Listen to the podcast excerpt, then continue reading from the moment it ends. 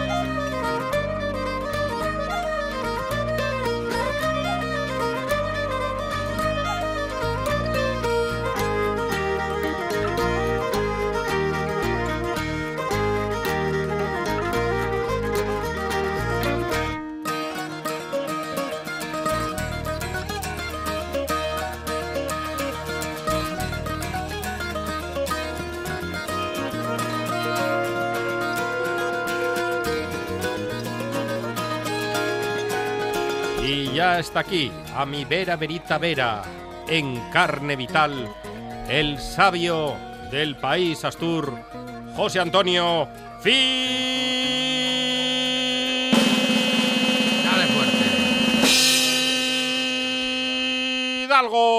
Buenas tardes, señoras y señores. Vaya cielo limpio y soleado.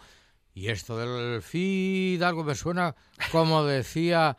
Había un paisano en Colunga que tocaba el violín, tocaba Durella, decía el tocaba Eh. Durella, el Vique. Eh, ¿Qué vas a tocar ahora, El Vique? Era. ¿Eh? El Vique. Vique, llamámoslo Vique. Vique, sí, callado.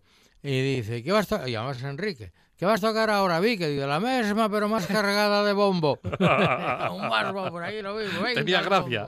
Sí, hombre. Tenía mucha pues gracia. estamos, vaya verano que nos viene. Es un poco sorprendente y sorpresivo, ¿eh? Cáete un tormentón, una granizada y luego un sol, da gusto, ¿eh? ¿Ves la Da- gente? Da gusto o hay, o hay que queixarse, porque ya sabes Bueno, que hay- somos algo repugnantes sí, los hay que- asturianos. sí, sí. Hay que queixarse cuando llueve, hay que queixarse Y cuando tenemos buen tiempo. Repugnantes sin G. Eh, Exacto. Sí, repugnantes. Repugnantes, lo que llamamos un repugnante. Vaya sol que haz, me cago en tal. ¿Cuándo lloverá? Caen cuatro gotas. Ya está lloviendo, me cago en tal. Pero que no hay forma que salga el sol. Y Somos luego sale el sol y ¡ay, Sí. estoy, estoy aplatanado! Aplatanado. este sol". Bueno, yo la verdad y es que, a que cuando- se nota a veces Sí, sí. estar un poco yo, yo cuando hay turbonada Mm. eso, estoy aplatanado completamente. aplatanado. Pero lo curioso es que das un paseín por el muro, vas mirando, no digo por ver bikinis o los ceroquinis o los uniquinis, pero eh, y no sabes si son cangrejos o son personas puestas al sol, porque aquello y de un colorado. Pero es que hay que, hay que ponerse crema. Sí, pero nada, la gente es, es, es como digo, analfabeta, ¿eh? No se dan cuenta del peligro a que se exponen Mm. con una solellera tan grande, ¿eh? Pero, pero es de- colorados como, como la luz de esta bombilla, vamos. Colorados como Don Juan y yo, que somos del mismo club, que como no nos demos crema, pero Ah, además sí, sí. crema de esta de, de De- de- 50, Protección eh, 50, es que quemamos. ¿eh? Pero bueno, Don Juan tiene una técnica, nuestro técnico tiene Tomate, una técnica. tomate. No, no, que Ah. es no estar mucho tiempo en la playa, ir Ah. al chiringuito y a la playa Ah. a bañarse y ya está. Ya, o sea que... Yo él- creo que esa es la mejor técnica. Sí, él es deportista, es de, Sí. de barra fija, de barra fija. Sí, un pero luego. Pero luego conoce los mejores restaurantes, chigres y bares Sí. del país Astur. Del- vamos, como Podría hacer una guía con José Antonio Fidalgo. Como, pues, como cualquier tiene día. que ser, como tiene que ser. Pero a lo que yo voy, en lo de la protección solar y todo eso, el tomate. El tomate. ¿eh? Frótate con un, to- con un tomate partido al medio, Mm. eh, basta que te untes un poco tal, y es la mejor protección que hay. ¿eh? No. En serio, que, estoy que hablando además, en serio. no, no, ¿eh? y, y es verdad porque y para las quemaduras, cuando Hombre, te claro. quemas, aplicas sí, un sí. poquitín de tomate y te alivia al instante. Claro, tiene mucha vitamina A, eh, sobre todo, ¿no? Pero eh, va muy bien, yo en la playa. Lo que pasa es que, claro, Mm, Sí, Ya, echas que tampoco- tomate, vas tampoco- lleno de se- semillas por ahí, va- va disfrazado de ensalada. Que tampoco hay que echar 10 No, horas en la no, no, playa. pero estoy hablando en serio. Sí, frótense sí. con tomate, apartan a la mitad, abran a la mitad un tomate y frótense con la parte abierta, no con la piel. Porque, eh, que parece el, sí, el sí, sí. apellido de un alemán, Frottensen. Frote, sí, frote, frote, tu frote, frote, sí, sí, el frote, parece que suena como... Como alemán, Sí, ¿eh?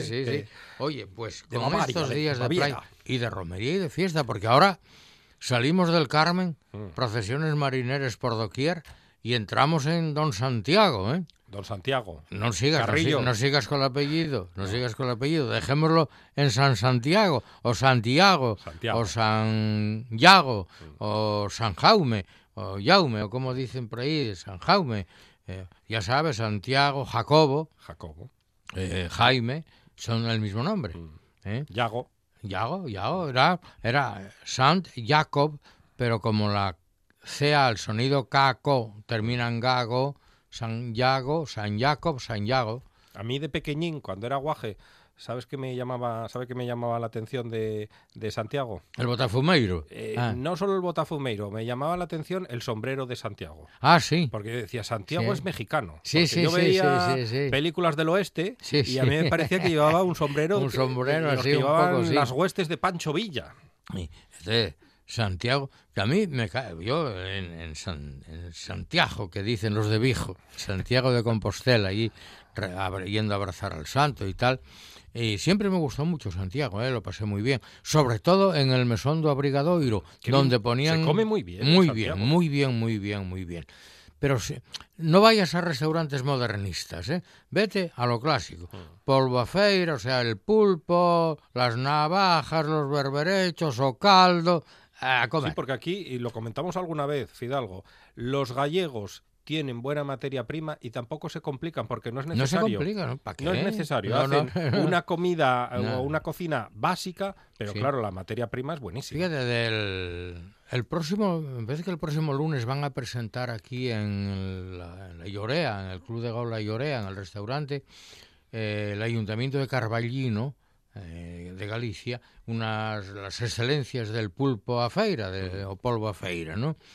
Que antiguamente, muy antiguamente, el pulpo se secaba, Ah, se oreaba al aire y se secaba, como el curadillo que dijéramos, y el congrio también. O sea, era el pulpo cecial. Había luego que rehidratarlo y de ahí que el pimentón y el picante un poco disimulaba el sabor añejo del pulpo seco, ¿no? Ah, sí que esa era la, la función del pimentón. Sí, sí, claro, claro. O pues sí, el- era el que se eh, servía en los días de feria, de mercado. Si vas a Padrón, eh, el- domingo, que es cuando hacen el mercado, allí hay varias pulperías eh, cociendo los pulpeiros, allí el, el pulpo polvo en unas cacerolas de cobre. De cobre. Sí, que yo creo que la más joven debe ser de cuando Pring o por ahí, y no se han lavado nunca, o sea que se van rellenando, Pero van rellenando. dicen que es mejor así. Hombre, claro. Y te ponen un pulpo a feiras. Claro, la calidad del pulpo. Bien es verdad que ahora están trayendo mucho pulpo del extranjero de fuera, porque sobre todo las costas africanas, ¿verdad?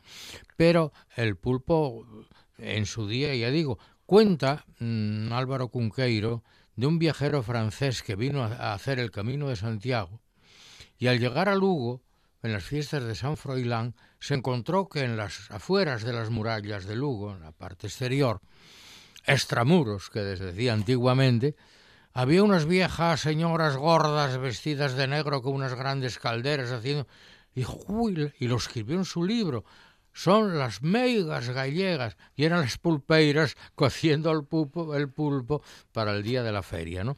Pues en el pulpo en Galicia tiene su aquel, como lo tienen los berberechos, como lo tienen los, eh, si lo diré, hombre, los yongueirons, las navajas. Las navajas. ¿eh? Bueno, y los Y- mejillones. Y, parece ¿eh? que sabe mejor en Galicia. Saben No mejor, por sí, nada. tienen, no, no sé Nos por pasa qué. a nosotros con la sidra y a ellos con el pulpo. Y a mí me pasa en Cantabria, que voy a Cantabria, ahí al lado, a San Vicente de la Barquera, a comer rabas. Y saben mejor. Eh, ¿Saben mejor? No sé por qué, saben así, distinto.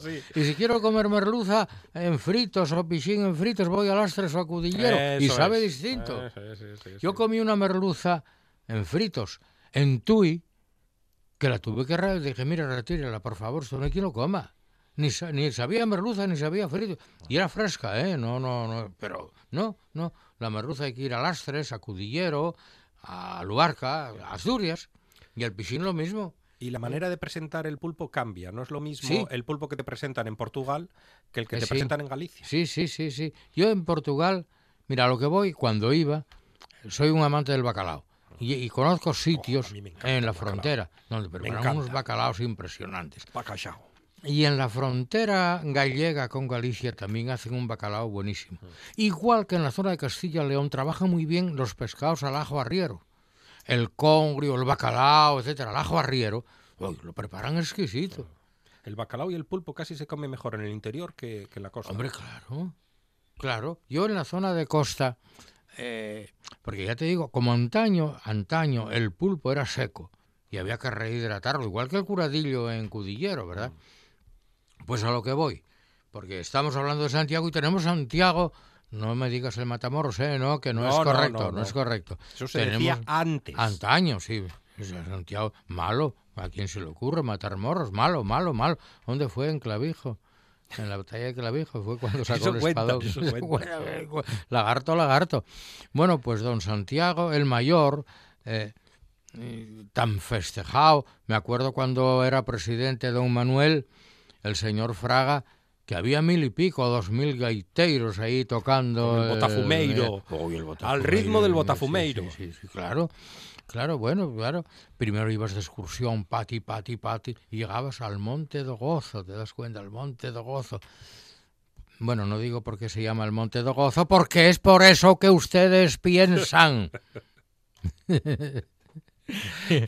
y después iban, se, la, se lavaban malamente, daban un tufillo ácido propiónico, por no decir a sobaquillo, Y por aquello de. Eh, por eso el invento de. y ahí está el botafumeiro, ahí está el botafumeiro.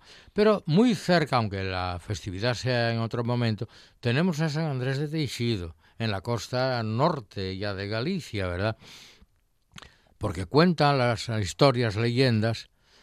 Coño, San Andrés fue el primero de los apóstoles, antes que San Pedro y antes que Santiago, el primero de los apóstoles, discípulo de San Juan Evangel de San Juan Bautista. Yo me acuerdo de San Andrés cuando hago la quiniela. por la cruz, en, en aspa, ¿verdad? Claro, cuando, cuando- X. cuando ¿eh? empatan, me acuerdo de San Andrés. Ya, claro, pues el, el San Andrés fue precisamente el que presentó, él era hermano de San Pedro, el que presentó a Cristo, a Jesús. Mira, este y él mi hermano. Y luego San Pedro, ya, terminó como terminó. Pero, pero bueno, el Pero el primero fue San Andrés. San Andrés, bueno, pues San, San Andrés, que fue el primer apóstol, eh, cuentan que un día fue a quejarse al, al jefe, a Dios. Oye, fui el primer apóstol, fui el primer elegido, fui el primer seguidor, fui tal. Y tengo una capillina de porquería, por no decir de cacamela, ahí en la costa de Galicia. Y el otro, el Santiago, ¡ah, venga, una grande. catedralona, venga, dos mil gaiteros! Y yo no tengo a nadie, no me visita nadie. Aquí en Teixido. Y le dijo, mira, le dijo Jesús, no protestes, te voy a premiar de forma tal que el que no te visite de vivo te visitará de muerto, de muerto.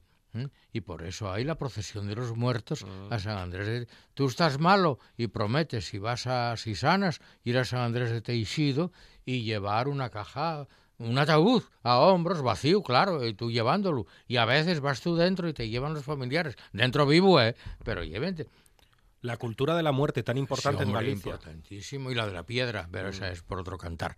Pero a San Andrés de Teixido, pues ahí, en la, ahí arriba, en la, en la costa norteña de, de Galicia. Pues a Santiago, aquí tenemos, bueno, Santiago se celebra en 18.000 parroquias de Asturias, pero donde tiene así esplendor, esplendor, en Sama En Sama. En Sama y el coro santiaguín y todo eso, ¿no? En Sama hacen unos festejos de la caraba para arriba. Es que en Langreo, yo creo que en Langreo y en Siero, yo pienso que son los Sí. concellos más fiesteros de Asturias. Bueno, no lo no dejes No. atrás a Pravia, ¿eh? Porque con esto del chiringuelo... Eh, Pravia no le va a la zaga. No, no, no, es verdad. Pero la verdad, bueno, normalmente los pueblos cuya industria es de trabajo difícil, la minería, pongo por caso, la pesca, pongo por caso, son pueblos enormemente festivos, quizá para compensar la angustia de, la posibilidad de, un accidente, eh, que pueda ser en la costa un naufragio, que pueda ser en la mina un derrabe o lo que sea, quizá por el miedo a la proximidad de la muerte, compensan con esa expansión festiva, alegre, folichera eh, y tal, ¿no? Sí, puede ser. Asistíamos el otro día en, en, Cangas de Narcea, la descarga. Es que Cangas de Narcea fue un pueblo minero, ¿eh? Y, eso había que festejar el Carmen para que nos proteja. Toma dinamita. ¿eh? Es que tiemblan hasta los pies. Hombre, hombre.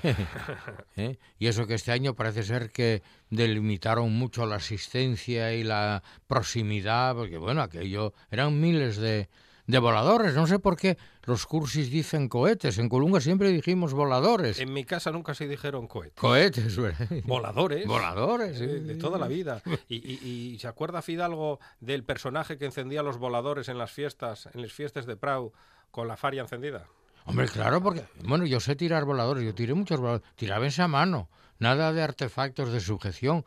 Cogís el volador por arriba, donde era la cápsula de la pólvora, y tenía una mechina y con el puro encendido o con el cigarrillo encendido eh, prendías la mecha en cuanto salía el primer chorro de, de mm, estela de fuego, ya bastaba que soltaba y el volador. Había quien dirigía con la mano, no, no, si el volador sale solo por arriba. ¿Mm? Y no pasa nada. Hombre, hubo desgracias, gente que le explosionó el volador en la mano, ¿eh? en todo hay que saber tirarlo. No, no, pero, pero es que ah, por lo que fuere estuviera mal, mal construido. Y había que tener mucho cuidado que la vara del volador, eh, porque es la que sirve de guía, esté entera. Porque si está doblada, eh, por el transporte o porque tú la doblaste sin querer haciendo una especie de zigzag, corre el peligro que el volador salga haciendo zigzag y arme la de Dios es Cristo. La de ¿eh? Dios. Y una vez vi a uno tirar un, un volador en una fiesta Prau y acabó el volador en la orquesta. Ahí tirólo por bajo. Fue de la mano. Se lo fue de la mano y acabó la orquesta el volador. Claro. Antaño yo me acuerdo que en las procesiones iba el voladorero delante de la procesión tirando los voladores y los demás cantando bendito, bendito, bendito sea Dios y no pasaba nada. Y el peligro a lo que nos estábamos exponiendo, ¿eh? Pero decimos lo mismo, voladores. Voladores, voladores.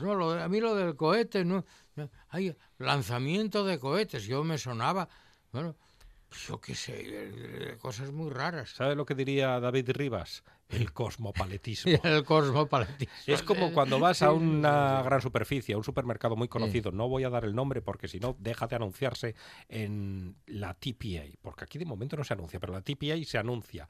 Y ves en la panadería, bollo de chorizo o chorizo con pan. Ah, ah bollo de chorizo, el bollo preñado. El bollo preñado. Sí, sí, claro. ¿Qué cuesta ponerlo? No, no, es que yo he preñado la palabra y no, y no embarazado, no, no, preñado. Mm, claro. Preñado, como tiene que, pero el bollo preñado. Y la borona preñada. Y además estoy hablando de una empresa asturiana, que lo etiqueta así. Claro que sí, dices, bueno. Eh, eh, es como si los vascos mañana le decimos que el chacolí lo llamen de otra manera. Ya, bueno, el chacolino y un vino tinto del año fresco. Sí, pero ¿qué van a llamarlo así los vascos? No, no, van a pedir un, chacolí. Ah. Bueno, pues a mí me pasa aquí tomando la sidra. Me pone unos culines, por favor. Mire, culines no. en la cuenca dicen culetes. Un culete sí. vamos a tomar unos culetes, vale. Vamos a tomar unos culinos, vale. Yo suelo decir culete. Sí, sí, para la, zona minera por ahí mucho, por Mieres, por ahí unos culetes, unos culetes de sidra, ¿va? perfecto, eso es normal. Y culinos también culos no. Y culines, vamos, es. Y lo de la sidriña, clama al cielo y al orbe entero. ¿eh? Es para al cielo. para echar al turista en cuestión. Sí, sí, sí, Pero ya, deportado. Vendióse el gallo, hombre, vendió, no lo sabes que se vendió el gallo. El, decibelio, llamaban el decibelio. El gallo de Sotocangas. Ah, sí. Sí, hombre, vendióse en una fiesta al pueblo, subastóse ah. con, en las ofrendas del ramo. Y es verdad que molesta mucho también. Asombra. A los turistas ya les molesta que cante el gallo, que, que, de repente huela cucho en los pueblos, es que todo molesta últimamente. Ya, 650 pues, euros se vendió el decibelio. No está mal. 650 euros. Es un buen precio. Eh, enhorabuena el decibelio. A ver, ahora demonios, que se vuelvan cantores todos los gallos, que hay que venderlos. que venga el turismo. Y, dices que ellos huelen. nosotros decimos moñica, porque los cursis dicen la boñiga, Sí, la boñiga. La moñica, moñica, moñica, sí. la C es, es G, entonces es moñiga. Pero entonces la M también es B, boñiga. Pero no, esa era la palabra castellana, boñiga. Nosotros decimos moñica, moñica. Pues la moñica huele, claro que huele. Como decían aquellas señoras que fueron una vez a ver al alcalde de Gijón, lo cuenta Ludi en un kilo de versos, a pedirle unos bancos para el parque de allí donde la iglesia de San Pedro. Eh, y entonces dice el alcalde, ¿qué escucho, cielos? ¿Qué escucho? Y dice una, Cucho es como un asturias llamado al estiércol. Cuando cuenta el propio alcalde, que, porque la que pide era una mm, pescadera de estas décima de villa, con esencia, presencia y potencia. Menuda personalidad Hombre, las y le pedía unos Villa. de recreo. Mm. Y entonces le dice el alcalde, no hagas más cínico alarde de tus encantos obscenos. ¡Ay, que se nos, ay, que se nos, ay, que se nos hace tarde! Bueno, pues eh, ese era. ¿Qué escucho, cielos? ¿Qué escucho? Pues escucho, y eso, el ciércol. Sí. Aquí te Eh, lo, lo que se suele decir de Dios y el cucho, puede mucho, pero puede más el cucho. Eh, No, no. Dios y el cucho hacen mucho, pero más el cucho que el Dios. cucho. Eh, Sí, sí, es verdad. Mm. Pero eso, aunque no lo creas, lo dije yo una vez en una homilía. Ah, sí. Sí, señor. ¿Y, cómo se lo tomó el cura? No, el cura y los feligreses, bueno, terminaron aplaudiendo, de verdad. ¿eh? Tenía yo que dar, es que me cogió todo de improviso, el pregón de Les Faves en, en Siero, en Argüelles. Mm. Me había invitado el entonces director comercial y jefe de relaciones públicas de la Caja Rural, que era quien patrocinaba eso. Y yo me voy para allí, para Argüelles, eh, bueno, saludo a esta fuente y saludo al... Estaba con él el cura. Dijo, bueno, procure que la homilía no dure más de entre 10 y 12 minutos. Digo, ¿cómo que la homilía? Yo vengo a dar el pregón de Les Faves. Bueno, pero es que el pregón, eh, aquí es costumbre hacerlo coincidir con la homilía después de la lectura del Y Evangelio. eso te lo comentaron en el momento. A mí me dije, ay Dios mío, era Eh, párroco, Tengo que improvisar. era eh, párroco don Hermógenes. Eh, dije, coño, yo traigo previsto Hermógenes. Sí, don Hermógenes había Qué sido cura nombre. en Ventanillos. Y digo, mire, yo traigo previsto dar un sermón, hay un sermón, por Dios, un pregón relativamente festivo, alegre, eh, pero no una homilía, que no me cuesta ningún trabajo, pero déjeme diez minutos ir a la sacristía, deme algún libro por ahí para coger algo y tal, algún salmo, algún algo, para darle una lectura. Ni sé qué evangelio hay que leer hoy, o sea, bueno, entonces ahí fuimos a la sacristía, medio riéndonos y tal, tomas un miní, no, no, tal, no sé qué. Don Hermógenes atentísimo.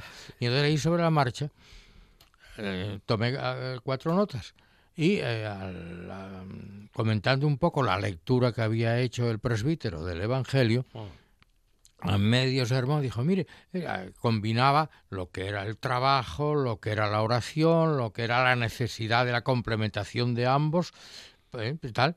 Dijo, y esto lo decimos muy claramente en Asturias, Dios y el cucho hacen mucho, pero más el cucho que Dios. O como también decimos, pa con Dios y la mano al carro. ¿Eh? Y ovación cerrada. No, y cuando terminé, mi, mi sorpresa fue que, bueno, estuvieron aplaudiendo minutos, ¿eh? El mismo cura, bueno, me felicitaron, uy, tal, tal. además dijiste lo que quería oír la gente, y yo, bueno, anda, mira, acerté. Como dice Fidi Fidalgo, aquí está el crack. El crack.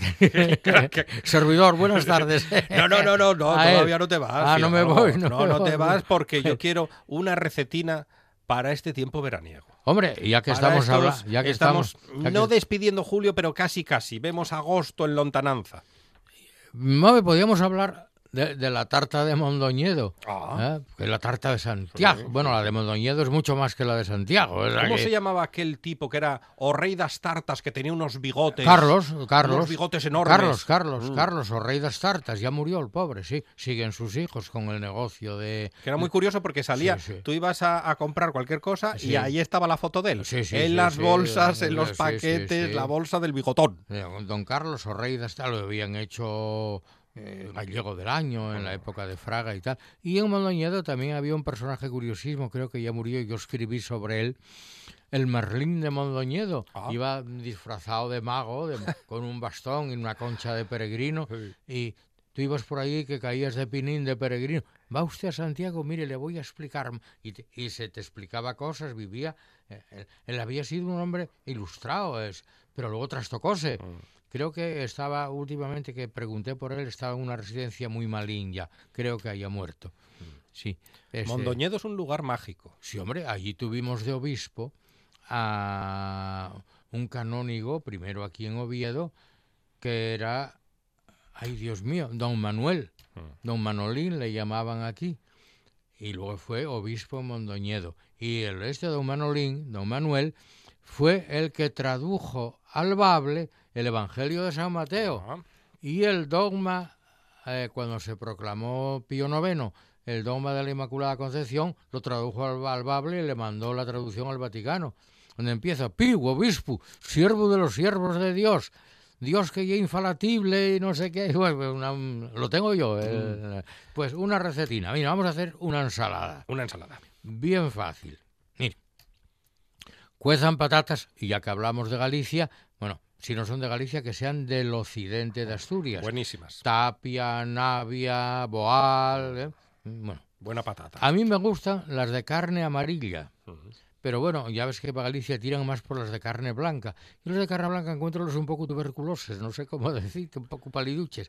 Ahora más- hay mucho despiste cuando uno va a Sí. comprar patatas. A mí pone patatas para, eh, pa- para, freír, para para freír, para guisar, guisar, para no sé qué. Para... Patates, Patates. patates. En Colunga los mejores eran los que llamamos los de riñón. Y luego había los otros, los del guño azul. Los del guño azul. Ah, sí, sí, cuando salía el guaño. Era, era azul violáceo, Mm. sí. Y los de riñón que eran coloradines por fuera y de carne amarillina. Y los patatinos esos Oh, los patatos fritos con carne Con el asada, con, ay, con el pitu calella, oh, los Y- y, y unos arbellos. Ay, y con congrio. Oh, Ah, sí, con congrio también, Sí, hombre, eh. sí, hombre, haces un congrio guisado y tal, y luego en salsa verde, y pones unos patatos allá. ¡Oh! Increíble. Pues vamos a cocer unos patatines de troce- escachaes, ¿eh? Escachamos, yo en trozos más bien mediano, medianos, no grandes, ¿eh? Eh, los cueces con agua y sal. Y les pones en el fondo de una fuente. Encima pones tomate. Tomate cortado en lonchas, tomate natural, ¿eh? cortado en lonchas fininas, ¿eh? rodajinas. Y yo, lo- yo el tomate lo pelo siempre. Por el aquello de que como se le sulfata tanto, y lávalo bien, ante la duda, cirugía, fuera, hay que quitar Qué esto. superalimento el tomate. Sí, el tomate, rodajinas finas de tomate. Y encima, bonito, bonito, nada más. Bien, bonito. ¿eh? Bonito de lata, bonito de lata. Pero ¿eh? buen- eh, un bonito bueno de estos de, Eh, de lata o de frasco. Me- hombre, hay, El de hay el- igual está mira, mejor. no, hombre, es mejor que mejor, pero tampoco hay que pasarse en el precio. ¿eh? No. Yo estoy comprando bonitos de marca blanca en grandes almacenes extraordinariamente ricos. Ya me da- ya me A un dirá- euro a la lata, a me uno dirá veinte, luego buenísimos. dónde. ¿eh? De marca blanca, no digo marcas, ¿eh? en grandes almacenes, grandes superficies. Bien, tengo una en el Molinón al lado de casa. Bien. ¿Eh? Eh, Bueno, y otra que es de... Bueno, y otra. Bien, buenísimos. ¿A qué voy? Bonito. Bonito. Patata, tomate y bonito tenemos. Encima, rodajas de huevo duro. Encima, rodajas de huevo duro. Y también dos huevos duros. O tres. ¿Mm? Rodajas de huevo duro, no muy gruesas, tampoco muy finas. Rodajas, ¿eh? ¿Mm? En lonchas, plom, plom, plom. Bien. Aparte, frían usted, bueno, primero ábranlos al vapor, medio kilo abundante, un kilo de mejillones Oh, se está de los poniendo, buenos. Se está poniendo interesante la red. Medio kilo, medio kilo de mejillones, un kilo, mejor un kilo, de los buenos. No escatimen el precio, porque la diferencia... Mm. De los grandes, no de estos que te ponen Grandes, grandes, en la. Gran Plaza en No, Bruselas, no, que son diminutos. No, no, no, grandes. O sea, eh, los hay a lo mejor de dos euros el kilo y de tres euros el kilo. Por un euro merece la pena coger los buenos de garantía. Los abren al vapor. Mm. ¿Al vapor cómo? ¿Con un poco de agua? No, con un poco de sidra. Un vasín de sidra en la cacerola Ah. y abran los mejillones al vapor de sidra. Elijan la carne y pónganla encima de los huevos. Ah, no, perdón, no la, déjenla aparte, déjenla ahí guardadina. Sí. Y luego cojan pues dos docenas de langostinos medianos, También me place. quiten las cabezas, pelen las colas y reserven las colas. Con las cabezas las fríen en aceite y luego añaden como un vaso de agua. Un vasito de agua que hierva todo, lo machacan bien y lo cuelan. Y, y guarden ese caldo. Ya tenemos los mejillones ya tenemos los langostinos. Sí. Cojan una sartén con aceite y dos dientes de ajo y los aporrean con un martillo a puño, pero si lo hacen con un martillo no se mancan y si lo hacen a puño, pues le pueden doler la mano hacer pum pum, pues con un aporreen los que queden aplastados y frían esos ajos en aceite. Cuando ya estén miradadinos los quitan. O sea, no corten el ajo a cuchillo ni a nada, ni pam, pam, pam, un par de martillazos que queden espatarrados y los frían en el aceite. Cuando estén bien dorados los sacan. Y en ese aceite frían las colas de langostinos y los mejillones. Bien fritos. Y Yo, es- yo- yo ya estoy cogiendo pan para mojar. Eh, ah, y ese mezclijo de eh, los mejillones y, el, y los langostinos al ajillo, con Sí. su aceite, que no ha de ser mucha, lo echa por encima ensalada. de todo el potingue que teníamos de las patatas, el tomate y el huevo duro. Como aquello les va a quedar un poco seco, el agua donde hemos frito y cocido las cabezas de los langostinos, pues un asperges me domine y sopo mundabor lavabisme e superniven de albabor. Y ya está. Tiene que estar buenísima esa ensalada. Esperan que enfríe un poco y una vez que ya esté fría, fresca, al frigorífico para que termine de refrescar. Pero que no quede helada, Mm. que quede fresca. Fresca, no helada. Y Placer de Dios. es un primer plato Hombre. impresionante. Para celebrar Santiago el Mayor, el Menor, San Andrés, San Simón, San Pedro, Santa Tomás, San Bernabé. ¿eh? Para Eh. que luego digan algunos que las ensaladas son aburridas. Las que hace José Antonio Fidalgo Las son riquísimas. ensaladas. Decía Alejandro Dumas que para hacer una buena ensalada hace falta lechuga, cebolla, un poco de ajo y un poco de tomate, aceite, vinagre, revolver bien, abrir por la ventana y tirarlo. Pero bueno. Entonces, yo para no hacer eso cambio un poco los ingredientes. No, a, mí, a mí el tomate me encanta. El tomate, el tomate y la cebolla yo creo que son dos elementos indispensables Sí, sí. de cualquier ensalada. Pero el tomate tiene que ser bueno. Bueno. Ese tomate que te lo Que acercas. a tomate, que huela a eso, que te lo tomate. acercas a la gamba, Sí. a la nariz y tiene un Es que ahora hay tomates que huelen a nada. A plástico. A nada, sí, a plástico. Ahí, y Cuando un tomate huele a tomate, que basta que le toques un poco el rabo, en el buen sentido de la palabra, y huelas por donde el rabo, notas enseguida el olor a tomate de verdad. Sí. Y el tomate de casa puede estar germinado, porque el otro día nos hacíamos una pregunta en la redacción y decíamos, uy, el, otro día me salió un, to- un tomate como germinado por dentro. Puede ser tomate de casa perfectamente. Sí, sí, sí, sí, sí, pero a veces que tomates por dentro tienen otro tomatín. Eso, pero que puede Sí, ser de casa, de haberlo, sí, claro, sí, de haberlo plantado en la huerta y no hay ningún Y tipo de problema. Y a veces dentro de un pimiento encuentras un pimientín. Lo, lo quitas y ya O está. sea, no pasa nada, no pasa nada, no pasa nada. Pero el tomate, bueno, sí, sí.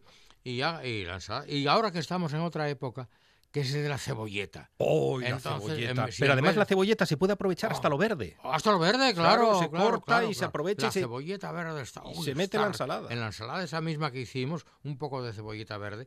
Y otro día hablaré de cómo hacer un salpicón de congrio con la cola del congrio, Mm, que es la que tiene espinas, ¿eh? Pero hay que saber quitarlas. Porque a usted, rico. a usted el congrio le encanta. Ay, muchísimo. Muchísimo. José Antonio Fidalgo, muchas gracias. Eh, espere, espere, espere, que tengo un mensaje para la alcaldesa de Colunga. Alcaldesa de Colunga, calle, avenida, polideportivo, rotonda o parque para José Antonio Fidalgo. Ya. Y Sánchez. Y Sánchez. Buenas tardes, señoras y señores. Ahora en RPA puedes rebobinar cuando quieras. Rebobinar cuando quieras. Accede a www.rtpa.es y disfruta del servicio a la carta de RPA. Toda nuestra programación donde quieras y cuando quieras. Buenos días, Asturias. Comenzamos jornada de martes. RPA, la radio autonómica. La radio autonómica.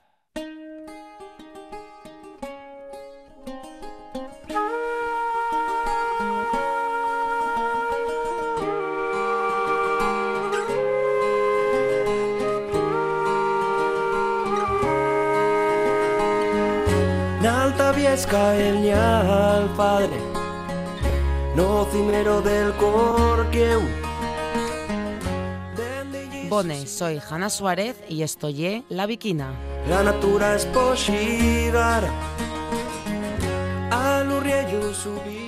El trasier tradicional tiene cada vegada más importancia en la vida de los asturianos de anguaño.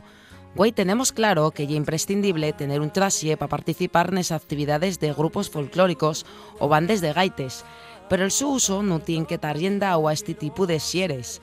Por ese motivo, es necesario reivindicar el uso de la indumentaria tradicional también en ceremonias, romerías, folisies, actos tan per importantes como una entrega de premios y muchas otras actividades de la vida social dentro y fuera de Asturias.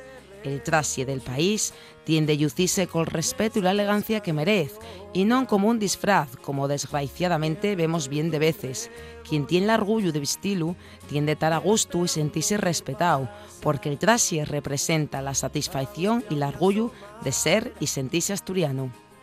L'agua la inverna que anuncia la primavera. En otra vida quiero.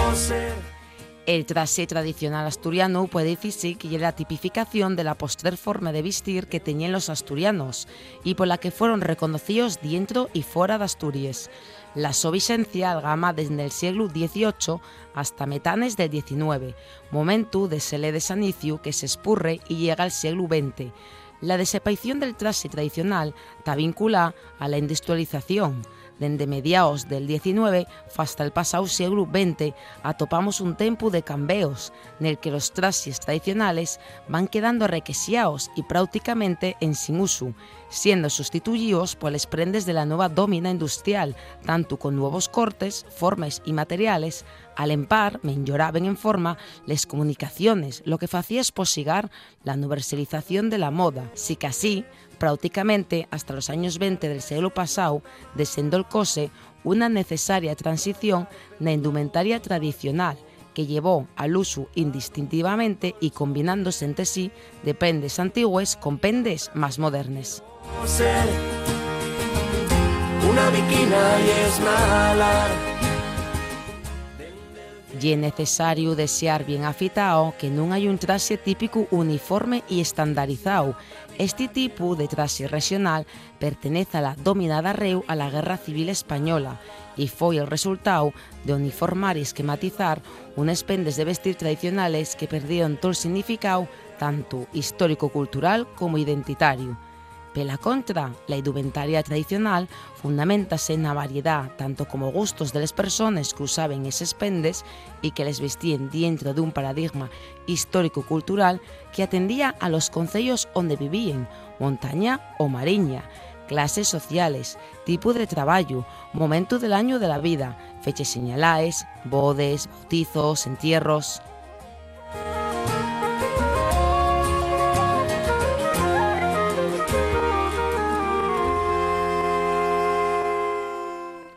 La ropa interior femenina del trasi regional asturiano compónse por enagua y pololos, que se asitien de vacío de la saya falda, que suele llegar hasta los tobillos, y pueden ser de distintos colores, aunque predominen el coloyau y el verde, con unos tintes de terciopelo negro en la parte inferior, Coles mesmes, per encima de la saya va el mandil, que suele ser negro también. Na parte cimera, les mujeres visten camisa blanca, el corpiño o fleru y el dengue, una especie de pequeña capa de tela decorado con acebache terciopelo y con puntes largues que se crucen sobre el pecho. La cabeza de las mujeres suele ir cubierta con un pañuelo. Como calzado, usábanse madreñes, zuecos de madera o zapatillas de suela de esparto aportar en otra vida quiero ser una viquina y es nalar. Los collares lleven obligados los días de fiesta, podían ser de cuentes en artaes o de eslabones. De los collares de cuentes, el más apreciado era el coralín, que la so materia primo tenía que importarse ya yoñáis tierres. La otra acción eran les cuentes de azabache, este sí, producido por nuestro suelo y que se tallaba en forma poliédrica. Les cadenes podían ser de oro o plata, y eran importadas generalmente del pandu y podían incorporar la medalla con la fisie de algún santo o virgen. La cubrición de la testa era una de las riegues del hoyo del paseo rural asturiano. Estaba mal visto amosar el pelo, aunque en el caso de los mocines el pañuelo pudiera sustituirse por una cinta de tela que se anoya en un yazu sobre la cabeza. Había dos clases de pañuelo, l'entero de cuatro puntes y el medio paño de tres puntes. El pañuelo entero debía de plegarse en diagonal, en cuanto es que el medio pañuelo ya iba cortado de esa manera.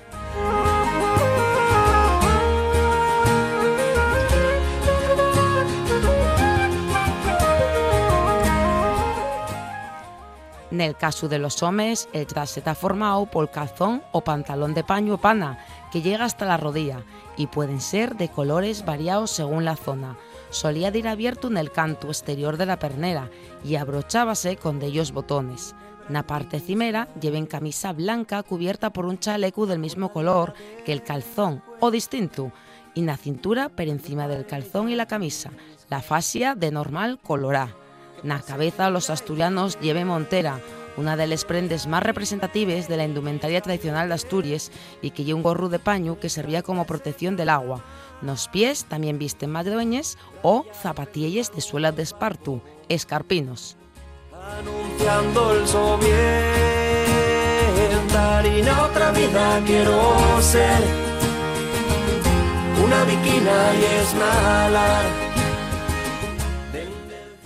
Cabe destacar que los trajes típicos de Porruano y Aldeana Llanisca ya son bienes de interés cultural. Según el informe de Patrimonio Cultural, los trajes de Aldeana y de Porruano configuran el siglo XIX de resultes de la reconstrucción y reinvención de los pasillos populares del Concello, por influencia, entre otros, de los bandos, y son portadores de un alto valor simbólico para la comunidad y responden a un protocolo concreto y unos códigos en sin escribir, transmitidos de padres desafíos que merecen ser protegidos.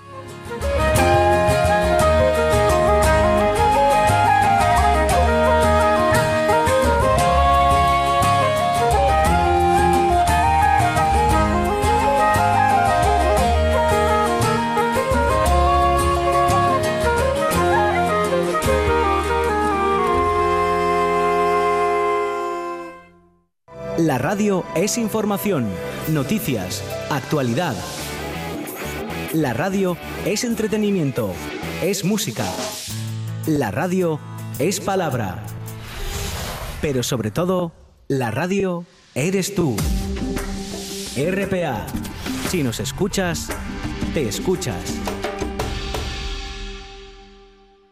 La buena tarde con Monchi Álvarez.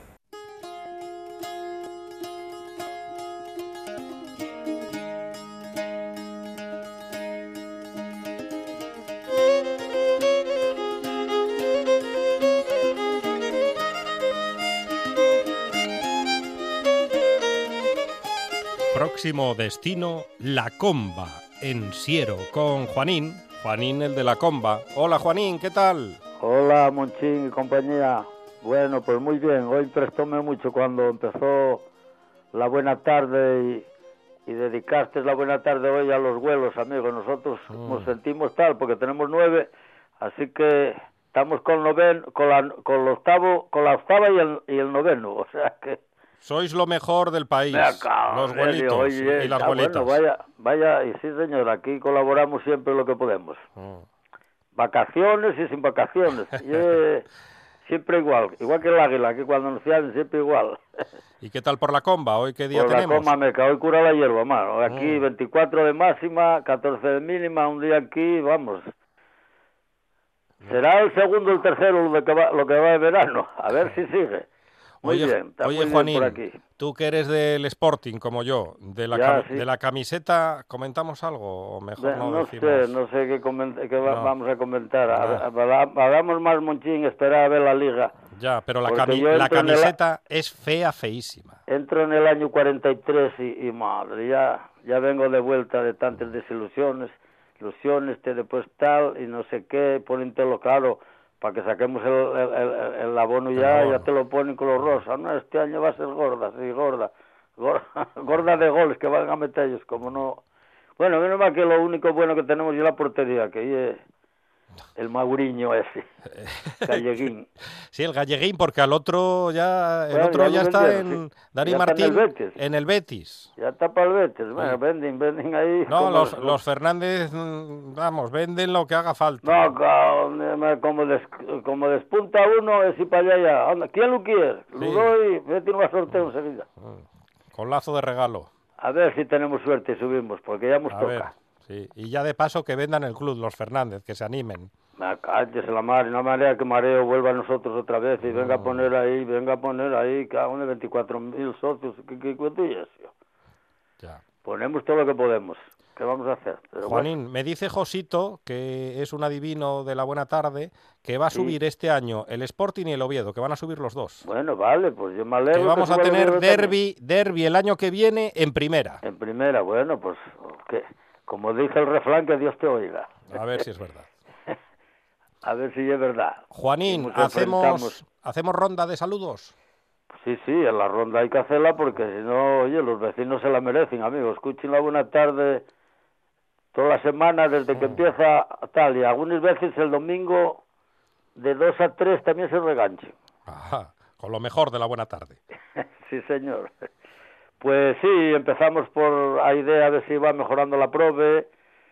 Suni, Melina, Mari Carmen, Gentina, Luminada, Modesta Novio de la Prove, que nos escucha fielmente, Florentina de Pumarabula y su familia, y Laurita en Xisión, la mi hermanina, y el hermano que tengo en Villaviciosa cuidándoles faves, porque si no, no les cuida bien, no son los mejores del mundo, Claro. como dice él. El festival que hay en Villaviciosa todos los años. Y el padre de Monchín, que no me quede. Que no quede, por favor. Tu Pues fan pa' allá. número uno. Para allá vamos a echar una canción que para detrás te la, bus- te la busqué. Como empieza hoy la tarde de la buena tarde, fue a dedicar a los vuelos, yo sigo con el vuelo. A ver si vos gusta. Para allá va, para todos los vuelos. Adelante. y para la buena tarde. Sentado en el sitio de la puerta, con el pito apagado entre los labios y la gorra calada y en la mano una vara verdiosa de avellano que recuerda su frente limpia y clara. O quizá la primavera deshojada, o el olor de la pólvora mojada, o sabor a carbón mientras picaba y el abuelo fue picador allá en la mina y arrancando el negro carbón y quemó su vida. Y asentado el abuelo la escalera esperando el frío sol de madrugada, con la vista clavada en la montaña, que la amiga más fiel nunca lo engaña, temblorosa la mano va al bolsillo. Rebuscando su tabaco y su librito, y al final, como siempre, murmurando, que María le esconde su tabaco, y el abuelo fue picador allá en la mina, y arrancando el negro carbón, y quemó su vida. Y el abuelo fue picador allá en la mina. Y arrancando el negro carbón y quemó su vida.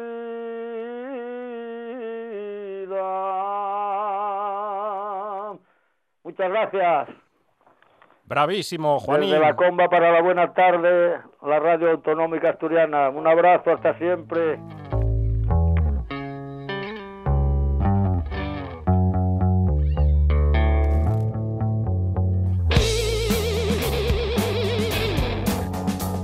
Y ahora tengo que hablar con la voz de las noches en Asturias. La voz de noche tras noche. Marcos Vega, ¿qué tal?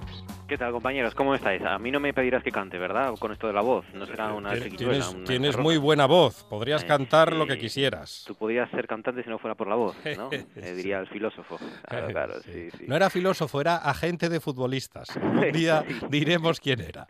Vale, vale. ¿Vas a desvelar? No, no, eso no se puede decir. Monchi, Sí, sí, un día, de Estado. un día hay que comentarlo. No, no, Sí. tiemblan los cimientos de Asturias Eh, si, eh. si cuentas eso. Empieza, Bueno, por, empieza por G el nombre. Vale, vale. No sigas, no, No sigas. sigo, no sigo. A partir de las nueve y media, ¿eh? Vamos Ah. a desvelar cosas, cosas. A lo mejor no de tanta relevancia, pero sí que vamos a contar cosas y os vamos a hacer compañía. Empezando por la redacción. Abrimos redacción. Georgina nos contará quién es el asturiano del día. Ya sabéis, ese, ese personaje, ese paisano que aparece en, en, en- la prensa nacional, incluso internacional, pero de la que, bueno, pues aquí no nos hemos hecho eco hasta que llegamos nosotros. Ajá. Y contaremos el día que va a hacer mañana y el fin de semana, ¿no? Con nuestro hombre en las nubes, Javier Martínez de Orueta. Y eh, vamos a hablar con Pablo Fernández Miranda, que mm, ha escrito un libro sobre su padre, un niño de la guerra. Eh, el- se titula Pisaré las calles nuevamente, que es el título de una canción de Sí, Pablo Milanés. sí, sí. No sé si os acordáis. Pues, eh, también nos servirá de excusa para escuchar a Pablo Milanés y para hablar de los niños de la guerra a través de la historia de- del padre de Pablo Fernández Miranda, que nos contará su historia y la de el libro que ha escrito. Antes de llegar a las 10 abrimos tiempo de ciencia para mirar a las estrellas con Isaías Gonzalo, el socio de Omega, para que nos va a contar la conjunción de Júpiter y Saturno que se va a producir estos días y que este fin de semana eh, tenemos ya lluvia de estrellas. Las. Perseidas comienzan ya este fin de semana. O sea que, y además coinciden por fin Llegó por fin porque, por ejemplo, el eclipse famoso de luna nos lo comimos con patatas porque aquí Sí. estaba nublado, pero parece que vamos a poder ver el, el eclipse. Y, y, y- la cuestión, iba a decir celestial, la cuestión astronómica va a continuar a partir de las 10 porque tenemos consejo de actualidad con Luis Laria, Cristina Esteban y Maribel Lujilde y, eh, bueno, aparte de hablar de los líos en la Moncloa a partir del lunes con la, el debate sobre la investidura, a hablar de la mitad de los asturianos que emigran, fijaos que tienen estudios superiores, perdemos mm, población y además perdemos población con talento, ¿no? Gente que, que- que a la que hemos mm, formado aquí en muchos casos y se nos, se nos va. Así es. Pero bueno, aparte de todo eso, digo, vamos a seguir con el tema astronómico porque vamos a mirar hacia la Luna y vamos a preguntarnos sobre la llegada a la Luna. Sabéis que se cumplen 50 años este sábado, Ujú. 20 de 22, perdón, 20, no, 20 de julio del año 2000, 1969 llegó el hombre a la Luna, se cumplen 50 años este sábado y nos vamos a preguntar eh, si, si, si alguien pidió ir a la Luna en su momento, porque eh, las encuestas de opinión de aquella época parecen decir que, que no, que en realidad eran muy pocos los que mostraban interés genuino, digamos, por, por el espacio, y nos vamos a preguntar si hoy realmente queremos volver a la Luna o no, nos vamos a preguntar qué supuso, si fue una carrera tecnológica, política, militar, todo eso, y si hoy hay líderes capaces de, de enarbolar una carrera similar. En fin, ya lo, lo cantaba Marcos, ya lo cantaba Fiordaliso. ¿Te acuerdas de lo que cantaba Fiordaliso? Yo no, No, no. te pido la luna. Ah, amigo, sí, es verdad. Ah, es que Sí. tengo una edad, claro, tú eres muy La joven. luna.